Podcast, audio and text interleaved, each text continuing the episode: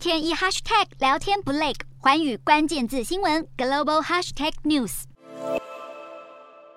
解放军放话，将在台湾周边六个地区军演锁台，范围更胜于一九九六年的台海危机。而中国战机更频频跨越台湾海峡中线，让这一条位在台海中央、呈现东北西南走向的虚拟界线再成热门的关键字。二零零四年，时任台湾国防部长李杰在台湾立法院接受质询时，第一次公布其地理的坐标位置为北纬二十七度、东经一百二十三度，以及北纬二十三度、东经一百一十九度。此外，海军跟空军定义的海峡中线也略有不同，而其形成可以追溯到五零年代。一九五四年，时任美国总统艾森豪与台湾签署了中美共同防御条约，承诺保卫台澎金马。隔年，美国第十三航空队就正式参与协防台湾，并且在台湾海峡上空划定了防空警戒线——戴维斯线，是以美国空军第一任驻台湾的司令戴维斯准将为名。而到了一九五八年，几次台海空战之后，两岸对台海中线达成了默契，其后冲突减少。直到二零一九年三月底，中国空军两架歼十一战斗机飞越台湾海峡中线，被视为是二十年来中国第一次越界，是向日趋热络的台美关系发出警告。而一九九九年，时任台湾总统李登辉提出两国论，中国军机也曾超过海峡中线。然而，二零二零年，北京当局更首次公开表态，否定了海峡中线的存在。